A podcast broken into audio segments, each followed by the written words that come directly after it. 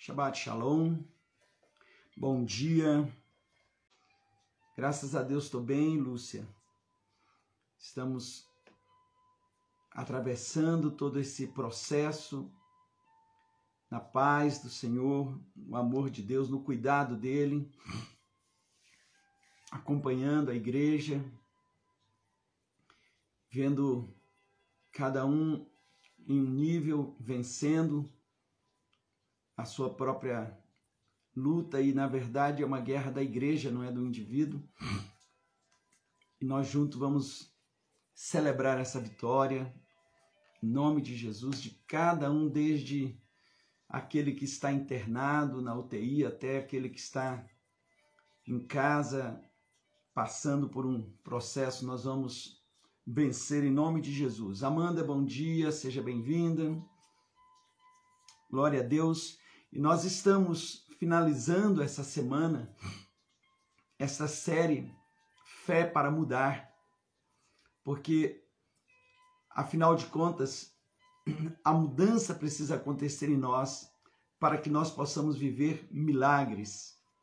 A mudança precisa acontecer dentro de nós para que nós possamos viver milagres. Ontem à noite, no nosso Shabat, nós falamos sobre a importância, aquele texto de Lucas 6, quando Jesus diz: aquele que vem a mim e ouve, né? E nós mostramos para você que não se trata de se aproximar, mas entrar no Senhor. E aquele que entra no Senhor começa a participar da construção de uma casa para Deus. E é tremendo porque é ele se dispensando para dentro de nós. Esse é o economos, ou a economia de, dos céus, a economia de Deus. A palavra oikonomos é construção ou administração da casa. Uma casa que está sendo administrada para Deus. É Deus se dispensando para dentro do homem para trazer o homem de volta o que ele era quando Deus criou. Quando Deus criou Adão, Deus se dispensou para dentro do homem, o homem se tornou a sua imagem e semelhança e a manifestação da glória de Deus na terra. Então, não era um ser à parte, mas uma extensão do próprio Deus. Amém? Mary, bom dia, bom dia Leusa, bom dia a cada um de vocês, sejam bem-vindos. Então, desde a queda de Adão, o Senhor ele vem ao longo da, da, da, das eras, ele vem se dispensando no nível daquilo que o homem consegue, porque o homem morreu no seu pecado, no seu delito. O homem perdeu a comunicação com Deus, o homem morreu no seu espírito. E é isso que o texto de Lucas 6 chama o meu espírito recriado da rocha. É, é, é, o, é o profundo que eu preciso cavar, eu preciso abrivá-las, eu preciso tirar os excessos que impedem que a base, que o fundamento, que é Jesus, esse alicerce que é Jesus, chegue lá no, na rocha, no ponto mais, mais profundo da minha vida, que é no meu espírito, e que a partir dali ele se dispense para fazer com que a minha alma, o meu corpo, ele seja completamente tomado como casa de Deus. E essa casa se transformando num santuário que vai se transformar numa cidade aonde o próprio Senhor vai casar com ela. Então veja que todo esse processo ele não está à parte, porque Deus só fala com o homem em Jesus. Não é através, é em Jesus. Muita gente está ouvindo através de Jesus, por isso que consegue adquirir um monte de, de regras na sua vida. Por quê? Porque ouvem e fazem como os fariseus. Os fariseus ouviam, ele, o religioso ele ouve ensinamentos, ele põe em prática. Só que por ensinamento em práticas podem mudar comportamentos, mas não mudam vida. A igreja não é lugar de mudança de comportamento, é lugar de mudança de vida. Coloque isso no seu coração. Lugares que mudam comportamento não mudam vida. A vida ela é mudada na sua essência. Então, a proposta de Deus com Jesus não foi que ele viesse ser um imitador, mais um como Confúcio, como Gandhi, como Buda, e muita gente quer comparar Jesus a isso. Não, ele não, ele não veio como um homem importante para trazer uma, uma pregação bonita. Jesus não veio trazer uma pregação bonita. Aliás, a pregação de Jesus ninguém suportava, porque ela era uma, uma pregação que ela batia ali direto no pecado. Jesus veio para se dispensar, é Deus se dispensando para dentro do homem. Então ele veio ele se torna o nosso parente remidor, ele se torna alguém igual a nós. E a Bíblia diz que para ele cumprir o propósito do Pai, ele teve que se esvaziar para que o Pai o enchesse. Então ele se esvaziou, ele era Deus, Jesus, Deus, se fez homem, encarnou para se tornar um homem como eu e você, para poder ter direito de nos resgatar, de nos comprar, de comprar para Deus todos aqueles que procedem das, de todas as línguas, tribos, povos e nações, para apresentar a Deus, entendeu? Então ele vem, ele vem e se identifica. Por quê? Porque essa obra é a obra do Pai. E quando ele participa da obra do Pai, ele participa primeiramente se abrindo, se esvaziando, cavando nele mesmo, tirando a sua essência de Deus, para que a glória do Pai entre nele e ele participe dessa obra. Veja, Jesus começa a participação dessa obra, da construção dessa casa para Deus na vida do homem. Então, por isso que Jesus diz: tudo que eu faço é o que o meu pai faz, tudo que eu falo é o que o meu pai fala. Eu não faço nada de mim mesmo. Por quê? Porque eu estou envolvido num propósito. Por isso que quando o diabo atacou Jesus, nada externo atacou Jesus, porque internamente ele estava totalmente solidificado, resolvido, completo, porque ele não estava nele, ele estava no Pai. Ele diz: Eu e o Pai somos um, eu estou no Pai, o Pai está em mim. Então, essa é uma essência, modelo. Jesus viveu dessa forma e por isso a Bíblia diz que, mesmo se esvaziando, se entregando, passando pelo que ele passou, ele se tornou vencedor. Então, o primeiro homem na terra que se tornou vencedor foi Jesus. Por isso que você encontra ele em Apocalipse 5 coroado, porque ninguém tem coroa no céu sem ter passado pela terra e vencido. Só tem coroa no céu aquele que passou e venceu. Não existem coroas nos céus. E aqueles que passaram pela terra e venceram, eles têm coroas no céu. Jesus passou pela terra e venceu. E o que o fez vencer? É a mesma coisa que fazer, fará você e eu vencedor. É o mesmo princípio. É essa fé que muda a nossa própria vida. E a Bíblia diz em Filipenses 2 que Deus o exaltou e lhe deu um nome que está sobre todo nome, para que ao nome de Jesus se dobre todo joelho no inferno, na terra e no céu, e toda língua confesse que ele é Senhor, para a glória de Deus Pai. Ele participou dessa obra. Agora ele está dizendo: se a glória do Pai é Jesus, o que é a glória do Filho? O que é a glória de Cristo? A igreja. A igreja é a glória de Cristo. Então, essa glória, ela não pode ser uma coisa à parte. Ela precisa ser uma só. Por isso que a palavra do Senhor compara Jesus com a cabeça e a igreja com o corpo. E ela é a glória, ela é a manifestação dessa cabeça. E quando isso acontece? Quando nós entramos nele. Quando nós entramos nele, não é quando nós estamos perto dele. Você precisa dar esse passo a mais. Jesus diz: aquele que vem a mim, aquele que entra em mim, aquele que passa pelo novo nascimento, aquele que tem uma experiência de mudança de vida e não de comportamento. Escute, a igreja está cheia de gente que apenas mudou comportamento, que recebeu uma mensagem, recebeu uma palavra, achou algo bonito, encontrou ali razão para fazer mudanças, Porém, essas mudanças de comportamentos não mudam o seu interior. E quando vem os embates externos, não suporta. E Jesus diz: aquele que não está arraigado em mim, quando vier, quando vier o vento, a chuva, o temporal, os fatores externos, vão abalar e vão ruir, porque não tem fundamentos. Mas o homem que entra em mim e que tem coragem de cavar para tirar os excessos, a soberba, o orgulho, a arrogância, mágoas, ressentimentos, todo esse excesso que está na sua vida, religiosidade, situações que ficaram petrificadas na sua mente com relação a uma ideia religiosa do Senhor, precisa arrancar, cavar, cavar.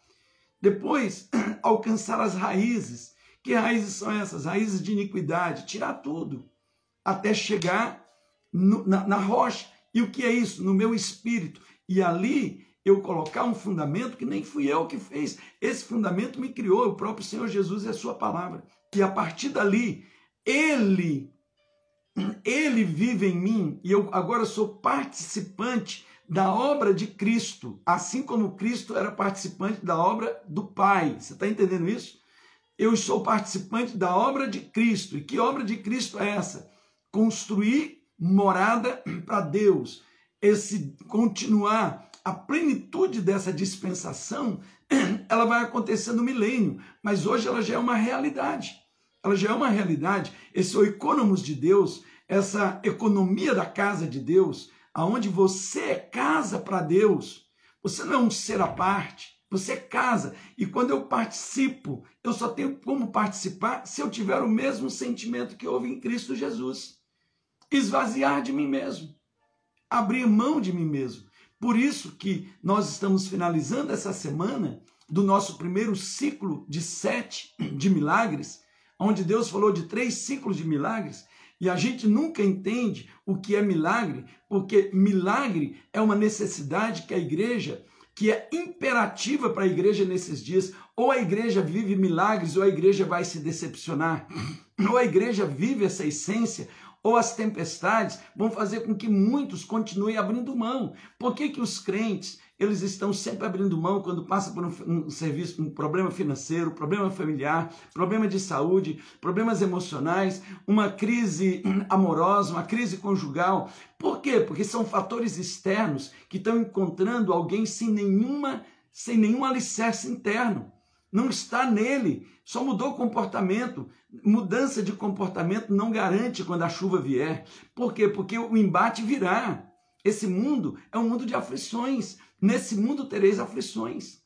Então a gente precisa entender que a essência é essa mudança em nós mesmos. Veja, a gente sempre quando fala em fé, você tem um conceito de fé, mas o que você precisa é viver, porque a fé, ela transforma a minha vida. À medida que ela transformou a minha vida, nada é impossível, porque ele está pronto para fazer milagres. E eu já começo essa manhã falando desse tema, fé para mudar quando eu preciso de milagres. Tem alguém aqui que precisa de milagres? Tem alguém aqui precisando de milagres? Eu preciso. Nós estamos vivendo um tempo como nunca. Sabe, queridos, enfrentando enfermidades, enfrentando momentos difíceis, momentos realmente extremamente desafiadores, enfrentando um momento que o mundo está em dores de parto. Veja, o, as dores de parto começou. E o que significa isso, apóstolo? Que vai nascer o filho vencedor. Que está nascendo, essas dores de parto não são para nos destruir. Por isso que eu preciso de fé para mudar. Por quê? Porque assim como Jesus venceu, você será um vencedor. E os vencedores serão aqueles que vão subir ao trono, que estarão no santuário mais alto, que estarão com ele nas bodas do cordeiro, que voltarão com ele na, na, na parousia da Nova Jerusalém, que julgarão a, a, a, aos anjos, que julgarão, que se assentarão no trono com ele, que virão para a grande batalha do Armagedon para destruir a besta, o anticristo, o falso profeta e o seu exército grandioso e implantar um reino milenar de restauração durante mil anos com ele. Os vencedores terão suas coroas nos céus porque, queridos, a palavra é para a igreja, mas o prêmio é para o vencedor. Então, esse é o momento de nós entendermos isso. Se nós não quisermos entender isso, nós vamos ser pessoas que apenas mudam comportamento, mas não mudam vida. E Deus está nos chamando para uma mudança de vida. Tem alguém aí que está entendendo isso? Dá um amém. Aperta esse coraçãozinho aí nessa manhã de Shabat. Amém? Aperta esse coraçãozinho aí que a plataforma começa a mandar recado para os seus irmãos de que nós estamos ao vivo, bem de manhã, e eu louvo a Deus que você já chegou aqui, porque você está ávido, você está desejoso. Eu quero dar um bom dia mais uma vez, um Shabbat Shalom a cada um de vocês. Então, é essa fé. E a nossa palavra rema dessa manhã Eu quero que você já já guarde, anote essa palavra. Amém, Solange. Eu vou viver isso. Não quero, eu vou viver. Jesus está procurando uma fé capaz de mudar o ambiente do seu coração, pois ele está pronto para realizar milagres hoje. Eu vou repetir: Jesus está procurando uma fé capaz de mudar o ambiente do coração do seu povo.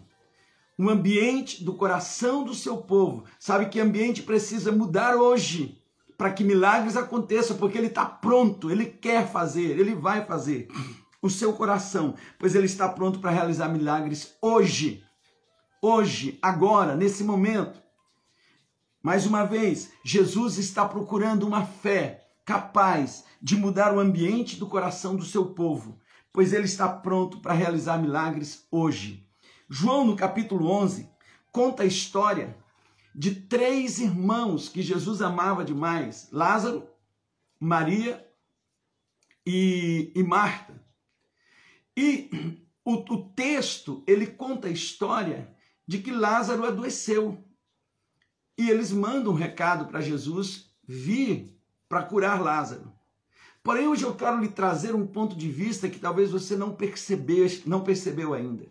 Por que Jesus demorou quatro dias até chegar naquele ambiente?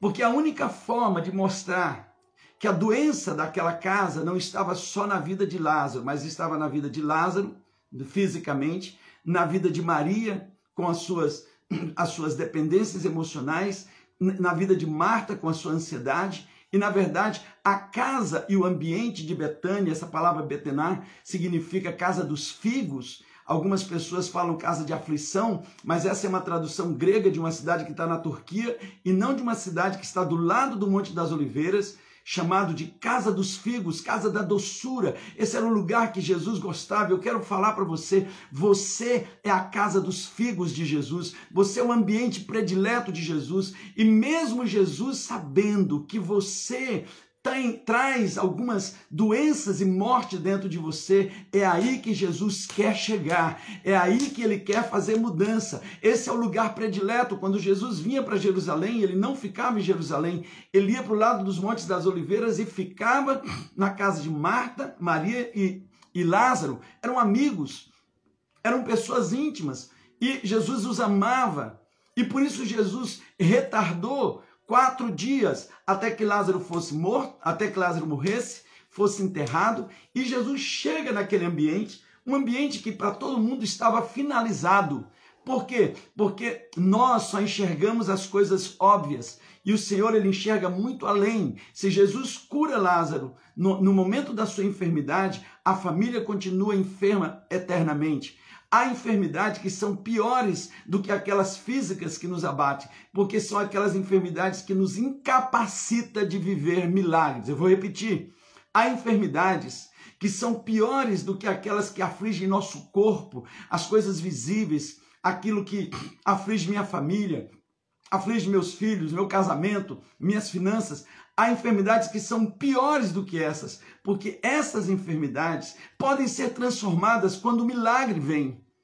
Porém, se a enfermidade que está dentro de mim impede Jesus de mudar essas circunstâncias, então eu estou vivendo o pior dos piores, das piores doenças.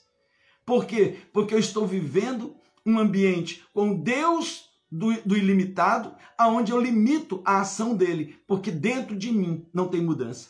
O meu coração precisa mudar. Porque se o meu coração não mudar, eu sou apenas um religioso que tenho conceitos, como Maria tinha, como Marta tinha. Quando Jesus chegou na casa deles e falou: Olha, você não crê? Ela falou: Eu creio que Jesus veio ao mundo. Ela, ela tinha conceitos: Tu és o filho de Deus. Eu creio que tu és o filho de Deus. Bom, se tu és o filho de Deus, então ele chegou, a morte é o fim.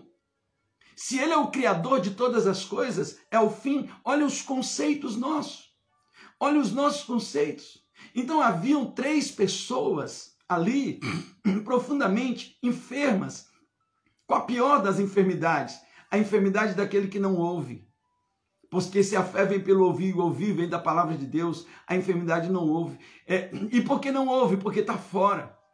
Porque ouviu muitas histórias de Jesus, ouviu como os fariseus ouviram, mudar de comportamento, era uma casa agradável, era um lugar agradável, mas não era um ambiente de fé. E se não é um ambiente de fé, não é ambiente de milagres.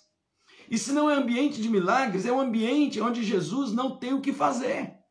Então eu quero que você guarde isso nesse momento.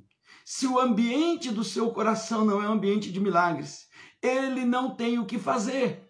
Porque Jesus, para realizar milagres, ele precisa desse ambiente. O texto diz que Jesus chegou na Galileia e ele chegou naquelas regiões ali aonde ele vivia, na região de Cafarnaum, em toda aquela região que ele andava, Nazaré, Cafarnaum, e ali ele não pôde realizar muitos milagres. Não é que ele não queria, ele não pôde, porque não encontrou fé naquele lugar. Olha só, ele queria, ele desejava, ele podia, mas ele não teve o ambiente para isso. Ontem pela manhã nós falamos sobre a casa de Jairo. Quando Jesus chegou na casa de Jairo, o ambiente era de velório. Jesus falou: vai embora, manda esse povo embora. Porque se vocês querem milagres, o ambiente está errado. Você quer milagre, cria um ambiente de velório. Você quer milagre, cria um ambiente de derrota. Você quer um milagre, mas a sua mente você está tá vendo a derrota. O que, que você tem visto quando você ora para o Senhor? Você tem visto o, o problema ou tem visto o Senhor superando tudo isso? Qual é o ambiente na sua mente, no seu coração? Então, essa fé para milagres não tem nada a ver com o que está lá fora, tem a ver com o que está aqui dentro de nós. E Jesus, conversando com, aquela, com aquelas irmãs, ele começa a trazer essas mudanças para elas. Primeiramente, que Jesus, quando chega e vendo o desespero daquela família, Jesus chorou. Alguém diz, Jesus chorou porque Lázaro morreu? Como Jesus chorou porque Lázaro morreu se ele disse que Lázaro estava dormindo? Ele disse, vamos despertar o nosso amigo. Como que alguém chora por alguém que está dormindo? Jesus chorou porque encontrou um ambiente que poderia impedir ele de fazer o que ele queria fazer. Eu vou repetir. Jesus chorou porque encontrou um ambiente que poderia impedi-lo de fazer o que ele veio fazer, acordar Lázaro. Jesus chorou porque encontrou mais gente morta naquele lugar do que o que estava enterrado no túmulo. Jesus chorou porque aquelas mulheres que ele amava, Marta e Maria, estavam tão mortas espiritualmente que poderia impossibilitar o morto fisicamente de ressuscitar. Jesus chora quando ele percebe que você, depois de tanto tempo andando com ele, ainda não entrou nele. Você ainda anda com ele como os religiosos andam. Jesus chora quando ele chega na sua casa e ele vê um ambiente que ele pode e ele quer fazer milagres, mas ele não encontra mudança no seu coração. Isso traz choro para Jesus. Isso traz dor para ele. Isso faz com que a Bíblia diz que ele se agitou no espírito. É, é, um, é, um, é um grito no espírito, é, um, é uma inconformidade, é, um, é uma agitação de céu e terra. Então, esses são dias que o nosso Senhor está agitado com a igreja, ele está agitado com o seu povo. Por quê? Porque no momento em que mais a igreja precisa se manifestar em Betânia, mais a igreja precisa se manifestar nessa casa das doçuras, nesse lugar que Jesus ama, na casa predileta dele, no lugar onde ele ama nossas vidas, onde ele tem derramado o seu amor, ele tem derramado o seu espírito, ele tem derramado a sua palavra, e ele chega nesses lugares encontrando situações desesperadoras. E o maior desespero dele não é as situações, porque essas, com uma palavra, ele muda, mas o ambiente gerado que não foi transformado. E hoje pela manhã eu quero declarar sobre a sua vida um batismo de fé sobre você, sobre mim, sobre nós, sobre a igreja que está sendo gerada nesses princípios de dores, porque esses princípios das dores estão gerando um povo forte, a igreja gloriosa, a igreja do avivamento dos tempos do fim, uma igreja que se levanta gloriosa, não é uma igreja fraca, não é uma igreja que nas primeiras tempestades abala e faz com que ela caia, não é uma igreja de crentes que quando passa por um problema param de orar, param de ir para a igreja, quando passa por uma situação de, de, de, de situação amorosa que não deu certo, para de glorificar, murmura, porque tudo que é coisa externa atinge internamente porque não tem base, porque não tem rocha, porque não tem fundamento, porque ainda está cheio de excesso, cheio de raízes de iniquidade. Nós precisamos entender que esse é o tempo que o Senhor está derramando fé para mudar a minha vida. Tem alguém aqui que quer essa fé para mudar a sua vida? Porque se mudar a sua vida, você vai ter um discurso diferente, você vai criar um ambiente para que Jesus realize milagres e você não seja apenas alguém que mudou de igreja e mudou de comportamento e alguém olha para você de longe e parece que está tudo bem, mas quando chega a prova você está pior do que os outros porque começa a murmurar, cai pelas beiradas, não tem palavra de fé, não tem palavra de, de, de vitória, não tem. Por quê? Porque do, as tempestades e caiu a chuva, bateu as águas e a casa permaneceu ou caiu? Vai depender. E por isso que Jesus chegou hoje em Betânia. Sabe por que Jesus chegou hoje em Betânia? Jesus chegou hoje em Betânia porque ele ama essa casa de doçuras. Jesus chegou hoje em Betânia porque você é a Betânia dele. Porque você é a Betânia dele. Jesus chegou em Betânia porque ele ama esse lugar. Jesus demorou a chegar em Betânia porque se ele não demora a chegar em Betânia, ele não iria mostrar para você que tem mais morto em Betânia do que Lázaro. Tem mais mortos e os mortos que estão em Betânia são piores do que o Lázaro que está no túmulo. Porque esses impedem que os Lázaros ressuscitem. Esses impedem que os milagres aconteçam. Betânia é um lugar de gente de boas intenções. Betânia é um lugar de gente amorosa. Betânia é um lugar de gente que ama Jesus. Betânia é um lugar de gente que quer dar o melhor para Jesus, mas que ainda não descobriu que esse Jesus, ele não quer o nosso melhor, ele quer a nossa vida. Betânia é o lugar que a gente recebe Jesus em casa, mas não faz casa para ele em nós. Não faz casa em nós para ele. Então há uma diferença, você pode receber Jesus na sua casa, mas se você não fizer casa em você para ele, quando você precisar tirar os mortos dos túmulos, não há milagres. Não há como acontecer milagre. Então Jesus nos ama e ele vem nessa manhã dizendo: Sabe por quê? Que eu retardei algumas coisas. Sabe por quê que eu não resolvi aquele problema na hora que era para resolver? Porque eu resolveria o problema certinho. Mas eu deixaria o problema mais grave que existe na vida dessa igreja, na vida de vocês, da minha Betânia querida. A morte que está em vocês. Porque vocês ainda não descobriram que aquele que vem a mim, aquele que entra em mim, aquele que tem coragem de cavar bem fundo, arrancar as raízes e colocar o fundamento no espírito, para que a minha vida possa fluir. Aqueles que querem fazer casa para mim, que querem entrar nessa construção junto comigo, porque a minha igreja é a minha glória, assim como o filho é a glória do pai, a igreja é a glória do filho. A igreja, sabe, queridos, a igreja, ela não pode ter outro fundamento que não seja Cristo.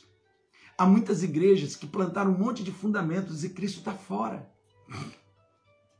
Jesus disse que ele não se afastaria, mas a igreja de Éfeso, ela perdeu a essência, ela perdeu o proto, ela perdeu o primeiro, aquela essência. Jesus não é mais a essência. Há muitas igrejas que colocaram a comunhão como essência, colocaram as boas obras como essência, assistência social como essência, e isso como essência, tantas coisas lindas, bonitas como essência, mas quando vem a tempestade, essa essência não suporta. Tem que Jesus voltar para o centro, porque se Jesus não volta para o centro, ele diz: Eu vou remover o candeeiro. Esse candeeiro vai se afastar de mim. Esse candelabro chamado igreja vai se afastar. Não é Jesus que se afasta, é a igreja que se afasta, ele continua no centro, ele continua andando no meio dos sete candelabros. Ele está no meio, ele está lá. Mas qual é a centralidade da nossa fé? Qual é a centralidade da nossa vida? Porque se não é Jesus, nós não temos como suportar. Precisa ser a centralidade ele. Há muitos lugares que a centralidade da igreja virou ministério de louvor, virou assistência social, a centralidade da igreja virou um discurso bonito, virou um, um, uma, um, um movimento dentro da igreja. Jesus tem que voltar a ser a centralidade da igreja. Porque se ela não é essa centralidade, se não é essa centralidade, essa Betânia doce, querida que ele tanto ama. Se não tiver, não adianta receber Jesus em casa, tem que fazer casa para ele. Vou falar mais uma vez. Não adianta fazer, receber Jesus em casa, tem que construir casa para ele. Alguém está disposto a construir casa, morada para Deus na sua vida, ao invés de receber? Porque quem recebe Jesus em casa fica igual Marta correndo de um lado para o outro. Você já percebeu que tem cultos que você participa, que você está ativo, que você está igual Marta? Você faz tanta coisa no culto que quando você termina, você nem sabe o que estava fazendo e não desfruta Jesus. Há programas que são feitos na igreja que você participa, que quando termina você nem sabe se foi no culto. Você sai cansado, sobrecarregado e ainda reclamando das Marias que ficam ali nos pés de Jesus que ficam aos pés de Jesus. Quantas Martas não estão desse jeito? Quantas Martas não estão desse jeito? Fazem um programa tão bonito para receber Jesus na casa, que esquece de Jesus na casa. Fazem tanta coisa para tentar agradar Jesus na casa, que no fim se cansam, reclamam, apontam que eu fiz tanto, o outro não faz nada, porque tem gente que só quer ficar como Maria, aos pés de Jesus. Tem gente que só quer ficar como Marta, correndo de um lado para o outro. Tem gente que só vai ficar como Lázaro, morto no túmulo escuro, sem nada, precisando de um milagre. E essa casa chamada Betânia tem três mortos que Jesus ama e ele quer ressuscitar. E essa casa se chama Casa dos Figos e a igreja somos nós. Nós estamos terminando esse Shabat, esse primeiro ciclo de sete. Esse primeiro ciclo de sete. E eu quero chamar a atenção sua de que Deus, Ele está trabalhando em nós. Escute, tem algumas coisas na sua vida que você diz, por que está demorando? Você perguntou essa semana, por que tudo isso? Porque quando eu orei, não, não, não, não, não ressuscitou na hora? Por que, que quando eu te mandei um recado, Jesus, para o Senhor vir, porque eu nem acreditava que de onde o Senhor está, o Senhor poderia fazer, o Senhor não veio. Por que, que a doença chegou primeiro? Por que, que a internação chegou primeiro? Por que, que a, a, as notícias ruins chegaram primeiro? Por quê? E aí Jesus chega para nós e diz: porque esse ambiente que vocês tanto preparam para mim, apesar de ser maravilhoso, não é um ambiente que me agrada. Porque Hebreus 11:6 diz que sem fé é impossível agradar a Deus. Olha que interessante. Agrada-te do Senhor, ele satisfará os desejos do teu coração. E você acha que agradar a Deus é construir carros de bois para colocar a arca? Agradar a Deus é ficar nessa correria de um lado para o outro. Você acha que agradar a Deus é preparar a casa para receber Jesus e não participar da construção da casa para Ele? É ter Ele como um visitante e não como proprietário. Porque enquanto Ele é o visitante, coisas ruins vão acontecer. Quando Ele for o proprietário, milagres vão acontecer todos os dias. Sem fé é impossível. Jesus diz: Eu quero transformar essa Betânia esse meu lugar de doçura, para que ninguém lá na frente venha chamar ela de casa de aflição, porque casa de aflição está lá na Turquia, não está lá em Jerusalém. Não está em Jerusalém. Guarde isso. Betená é casa dos figos doces, dos lugares de doçura. Você é casa favorita do Senhor. Você é Betânia dele. Para que ninguém depois venha falar que você é uma casa de aflição, que você é uma casa de dores. Jesus vem aqui para dizer: Eu quero transformar. Eu quero transformar. Olha que interessante. Eu demorei quatro dias, porque se eu curo Lázaro no primeiro dia, Betânia, a minha casa de doçura, continua sendo o lugar de três mortos: Maria, Marta e Lázaro, cada um numa área. Mas agora eu posso gerar cura nesse ambiente, trazendo fé. E a ressurreição e essa Betânia se transforma numa casa de milagres. Ei, a igreja, essa Betânia querida que Deus, que Jesus ama, é a casa predileta dele. Porém, deixa eu lhe dizer uma coisa. nós não podemos mais trazer Jesus para ser visita. Porque isso pode nos alegrar, isso pode mudar nosso comportamento, mas não muda a nossa vida. Vamos nos associar e fazer casa para Deus. Porque se a igreja, se Betânia se torna casa para Ele, não há limites o que Ele vai fazer. A fé que muda meu coração para eu viver milagres é o que eu preciso nesses dias. Marta, eu vim ressuscitar você dessa fé morta que quando os embates vêm, faz com que você caia, murmure, desanime, que nem parece aquele que estava falando no dia das reuniões maravilhosas, falando de fé como se fosse o maior herói da fé. Mar, Maria, eu vim aqui para ressuscitar seus sonhos. Nem parece aquela que parava tudo para ficar aos meus pés e que parecia que estava derramada, mas a hora que chega os embates, desistiu da vida. Ah, Lázaro, nem vida mais tem, porque na verdade nunca teve. Porque onde tem vida, a morte não entra. A morte não entra. Filhos, eu quero gerar um ambiente de mudanças para que milagres aconteçam. Você pode viver. Eu quero que você, eu quero dizer algo para você. Assista essa palavra duas, três vezes hoje, porque tem segredos tremendos. Você talvez nunca tenha visto João 11 nessa perspectiva de três mortos. Você sempre pensou em Lázaro.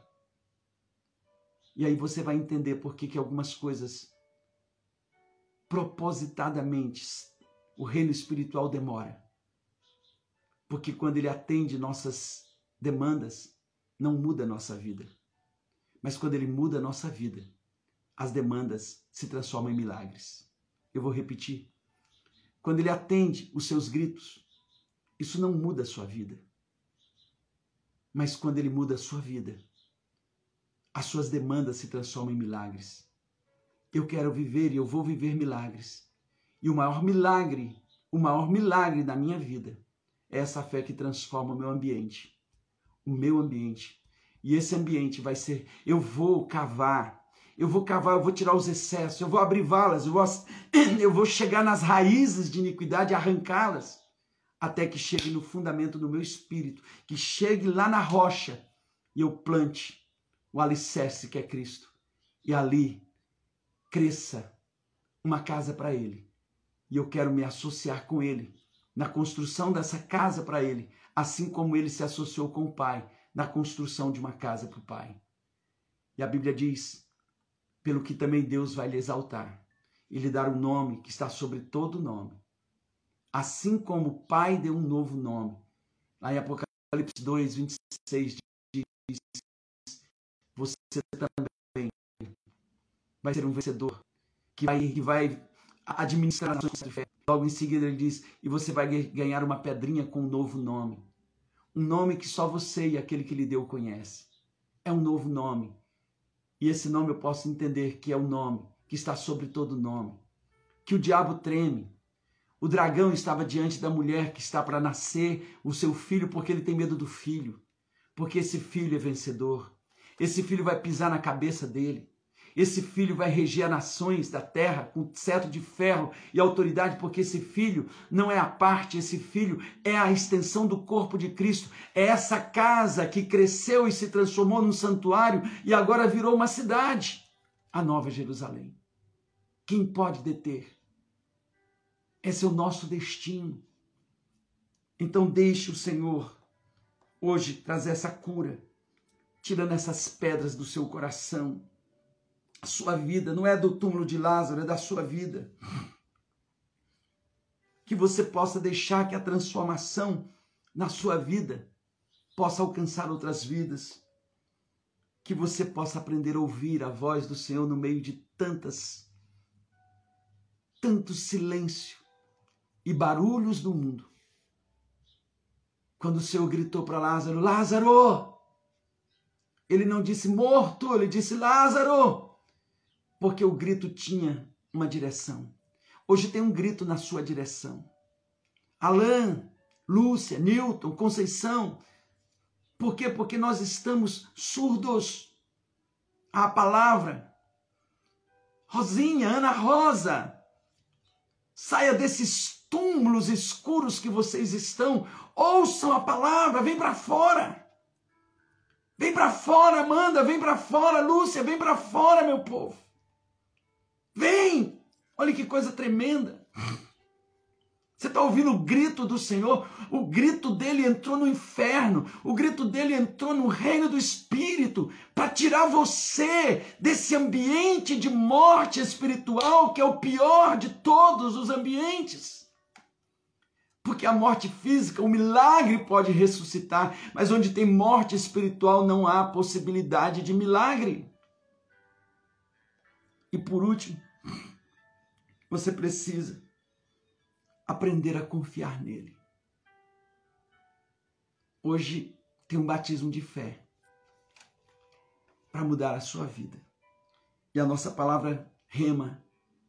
Jesus está procurando uma fé capaz de mudar o ambiente do coração do seu povo, porque ele está pronto para realizar milagres hoje. Hoje. Agora. Não passou o tempo. Ele chegou no tempo certo. O problema é que você só está olhando para Lázaro. Não passou o tempo. Ele chegou na hora certa. A maior dificuldade é que nós só olhamos aquilo que é óbvio. E olhando o óbvio, muitos filhos de Betânia mudaram de comportamento, mas não mudaram de vida. Muitos filhos da igreja ao receber uma palavra, um ambiente amoroso. Criaram ambientes maravilhosos, mas Cristo não é centro. E daí mudou o comportamento. Aos olhos de fora, puxa, que mudança linda. Quando vem a tempestade, cai tudo. Mas aquele que está arraigado, a rocha no alicerce. E Cristo é centro. Quando vier todas os intempéries lá de fora, a casa vai permanecer. Porque a casa é para Deus. Não é sua, é para Deus. É casa para Deus. E casa para Deus ninguém derruba. Casa para Deus. Eu quero, eu quero participar. Eu quero participar dessa obra. Eu quero participar dessa obra.